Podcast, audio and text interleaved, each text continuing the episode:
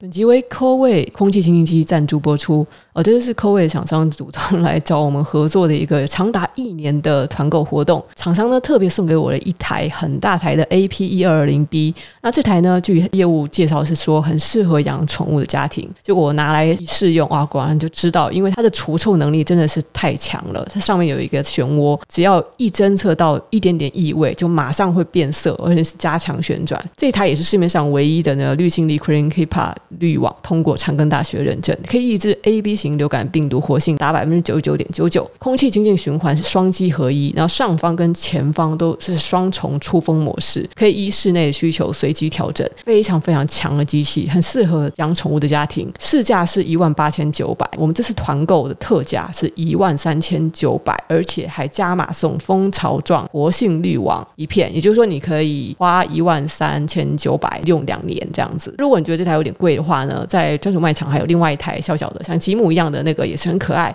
那那个就比较不推荐给有养宠物的家庭，但是单身贵族啊、小家庭使用啊都是 OK 的。这次的团购优惠真的非常划算，那有兴趣的人就请到连接栏去购买喽。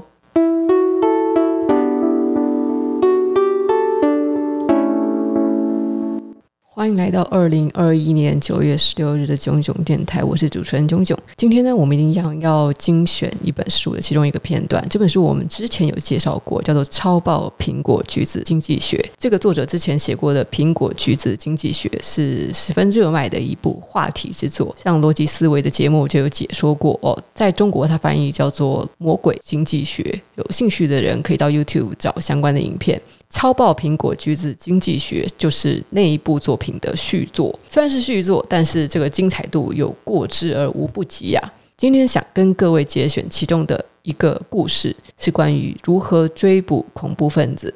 这故事的主角呢，叫做伊安·赫斯里。他相信从这国家庞大的人口中筛选出可能是恐怖分子的方法，应该是存在的。赫斯里这个人，他并非任职于执法机构、政府单位或是军方。从他的背景或者行为呢，你大概也看不出一丁点跟英雄事迹的关联性哦。他成长于英格兰中部，老爸是一个电气工程师。接近中年的他仍然快乐地住在远离伦敦的地方。赫斯里虽然是一个友善的人，但是并不外向，也不活泼。用他自己的形容，他非常的普通平凡，很难令人留下印象。在长大之后，赫斯里曾经想过要成为会计师。过毕业的时候，女友的爸爸帮他找到一份银行出纳员的工作。在银行里，他担任过几种职务，但是没有一个职务是他觉得特别有趣或是酬劳特别优渥我的。其中一项职务是电脑城市设计师，这个让他觉得比较感兴趣，因为呢，这份工作可以让他对银行赖以运作的资料库有基本的了解。赫斯里是一个个性十分小心谨慎的人，对人们的行为有很敏锐的观察。同时呢，他也是一个清楚明辨是非的人。因此，银行后来指派他一个工作，就是担任侦查银行内部员工是否有舞弊情事的工作。然后经过了一段时间呢，又转而负责侦查客户的欺诈到位行为。客户欺诈盗位行为哦，对银行构成的威胁更大。英国银行每年因为这类犯罪情势损失大约十五亿美元，然后相当巨大的款项。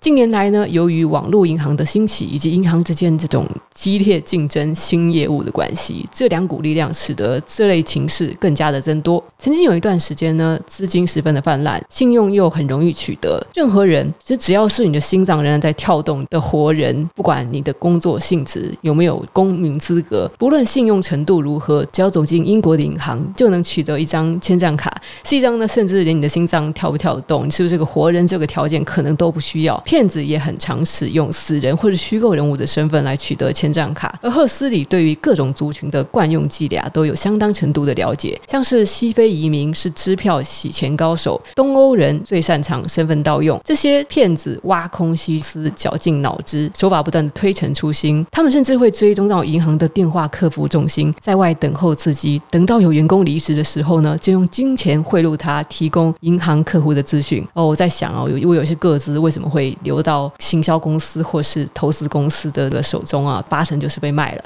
好了，那回到赫斯里的故事上来，他成立了一支由资料分析师和档案管理员组成的小组，然后撰写能够搜寻银行资料库以侦查出诈欺活动的电脑程式。城市设计师都很聪明，诈骗分子也很聪明机灵。一旦他们旧的手法被识破，就立刻端出新的手法。那这些快速变更的手法呢，磨砺跟增强了赫斯里的能力，使他能够像骗子一样的思考。他的电脑侦查系统变得越来越精炼和严密。以上大概是对赫斯里这个人物和他所做的事情的一番介绍啊。那我们这里无妨思考一下：如果赫斯里的电脑城市能够过滤详查银行消费金融的庞大资料，侦查出诈诈骗者，那么相同的资料有没有可能被侦查出其他的坏蛋？例如说潜在的恐怖分子呢？九一一事件一直是美国历史上一个非常巨大的悲剧啊。这个恐怖攻击的资料追踪印证了我们的这个预感。有十九名恐怖分子的银行交易记录显示，他们有一些跟一般的银行客户不太相同的行为。首先呢，他们会用现金在美国开设银行户头，平均开户金额约四千美金，通常是在大型知名银行的分行开户。然后呢，他们通常使用邮政信箱作为联络地址，而且经常的更换联络地址。他们当中有一些人定期的收到从其他国家以电汇方式汇入的款项，或是以电汇方式汇出款项到其他国家，但这些交易的金额总是在银行必须承包的限定额度以下，显然 是在隐瞒什么。然后呢，他们多半一次存入一大笔钱，然后每次提领少量的现金。他们的银行交易记录不会反映一般的生活开销，例如房租啊、水电瓦斯费啊、汽车贷款、保险费等等。他们的存款和提款时间也没有呈现典型的每月一致性的形态。他们不使用储蓄存款账户或保险箱，而且他们的现金提领或是开立支票的比率明显高于一般客户。当然啦，事先追溯建立已经证实的恐怖分子的这种银行往来形态啊，比你事前辨识出这些恐怖分子要容易多了。再者呢，这十九个人啊，也就是这个生活在美国的外国人，发动九一一攻击的这些人的素描，也未必跟其他恐怖分子，像是在英国生活与受训的伦敦自杀炸弹客的素描相符合。此外呢，以往使用资料来辨识不法行为的时候，在瞄准的族群中，欺骗舞弊行为的盛行程度相当高。但是在这个例子里，瞄准的族群相当的庞大，光是赫斯里所服务的银行就有几百万的客户，但是潜在的恐怖分子却是其中的非常非常少数。不过呢，让我们姑且说，如果你能够发展出的这个银行犯罪侦查系统有高达百分之九十九的准确率，也就是假设在英国埋伏了五百名恐怖分子，那么你的侦查系统可正确。辨识出其中四百九十五人，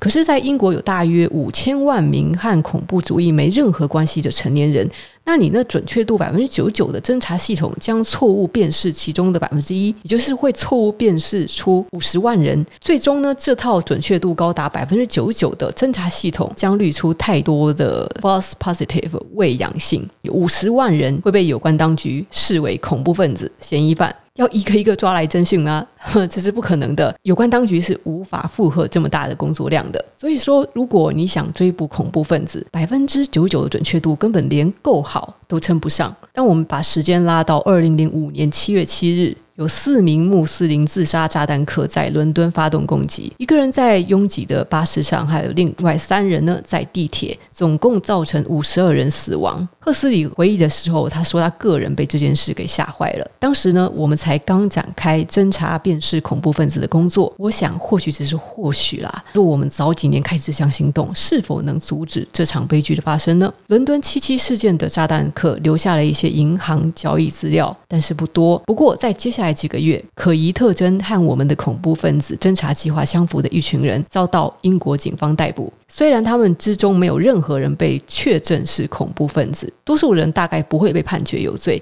但是，如果他们的特征跟恐怖分子相像到足以被逮捕，那么也许值得研究他们的银行交易习惯，用来建立一套有用的电脑侦查系统。很幸运的，这些嫌疑中有超过一百人是赫斯里的银行的客户。这项研究与辨识工作包含两个步骤：首先是收集这一百多名嫌疑人的资料，并根据他们与一般人不同的形态建立一套侦查系统。在成功建立侦查系统之后，便可以用它来搜寻银行的资料库，找出其他潜在的坏蛋。由于英国现在瞄准对抗的是伊斯兰基本教义派，不再是其他族群，例如说爱尔兰移民等等，因此呢，逮捕的可疑分子自然有穆斯林的姓名。这一点成为这套侦查系统中最明显的人口结构特征之一。姓氏和名字都不是穆斯林姓名的人，只有五十万分之一的几率成为恐怖分子嫌疑犯，所以我们先排除姓氏或名字是穆斯林姓名的人成为恐怖分子嫌疑犯的几率是三万分之一，而姓氏和名字都是穆斯林姓名的人成为恐怖分子嫌嫌疑犯的几率就提高到了两千分之一。哇，这个是一个相当惊人的进步啊！可能的恐怖分子绝大多数都是男性，多半介于二十六岁到三十五岁之间。此外呢，他们还有一些特征，就是第一有手机，第二是学生，第三租房子而不是拥有自宅。光是这些特征呢，绝对是构不成被逮捕的理由。但是若加上穆斯林的姓名，这些普通特征在侦查系统中的明显性就会开始增强了。在上述因素呢被纳入考量之后，几项其他基本特征就被视为中性，不再被当成辨识恐怖分子的特征，包括你的就业状况，或是婚姻状态，或是居住地附近是否有清真寺等等，这些是中性的特征。但是呢，还有一些明显的否定指标。资料显示，比较可能是恐怖分子的人，他不可能有储蓄存款账户，而且也不太可能在周五午后从自动柜员机提款，他也不太可能购买人寿保险。为什么呢？周五。是回教徒的礼拜日，所有的教徒都尽可能会在礼拜五中午之前前往清真寺祷告，因此呢，在周五午后从 ATM 提款的可能性是显著降低的。不购买人寿保险这项特征就更有趣了。如果你是一个二十六岁男子，家里还有两个小朋友，购买人寿保险。应该是比较会发生的事情，以备万一你不幸英年早逝，你的家人可以生存下去嘛。但是若保险购买人自杀的话，保险公司是不会理赔的。因此呢，有家庭的二十六岁男子，若猜想他有一天会拿炸弹来炸掉自己，大概是不会浪费钱去购买人寿保险的。好的，所有这些指标结合起来，就能建立一套不错的侦查系统，可以把银行的整个客户资料过滤出相当小的潜在恐怖分子群。这称得上是相当严密的侦查网，但是还不够严密。最终使这套侦查系统大大提高功效的是最后一项指标。但是呢，为了国家安全呢，在书中并没有透露出，因为如果我们真的把所谓的这个最后一项指标都公布的话，恐怖分子就会知道怎么样去做，而且回避这些行为，进而去避免被当局逮捕。好，我们称之为 X 变数。这个 X 变数的特别之处呢，它首先它是一项行为指标，而不是人口结构指标。各地反恐当局的梦想呢，就是能够成为聚满恐怖分子的房间里墙上的一只苍蝇。X 变数用非常小但是重要的方法做到了这一点。这套侦查系统中的大多数其他指标在过滤的时候都会产生是或否的答案，但是 X 变数不同，它衡量特定银行交易活动的强度。一般人从事这项银行交易活动的强度通常不高，而那些具有恐怖分子嫌疑特征的人，在这项活动的强度相当的高。好，所以就是这个 X 变数最后完善了赫斯里的侦查系统，最终产生了优异的预测能力。是赫斯里可以从几百名银行客户资料库中得出约三十位有高度嫌疑的名单，而根据他的保守估计呢，这三十人中至少有五人几乎确定涉及恐怖活动。三十人当中有五人，这样的成果虽然是称不上完美啦，但是呢，绝对胜过从什么五百四九五中找到四百九十五人，几乎等于是没有找到嘛。截至这本书他撰写的时候呢，赫斯里已经把那份三十人的名单交给他的主管，然后主管转呈给有关当局。赫斯里已经完成了他的工作了，现在是有关当局近期辞职的时候了。基于问题的性质呢，赫斯里可能永远无法确知他的侦查系统到底有没有成功，而包括我们读者驻军啊，更加不可能看到他的成功的直接证据，因为倘若他成功，那就是恐怖攻击不会发生的结果，而这项成功将是看不到的。以上就是我想要分享的，在英国银行工作的赫斯里，他如何通过银行交易记录过滤出可能是恐怖分子的人。大家是不是觉得很有趣呢？下次我们再来给各位分享有趣的经济学的故事吧。谢谢你的收听。如果你是在 Apple Podcast 收听本节目的话，欢迎你给我一个五星评价，谢谢你。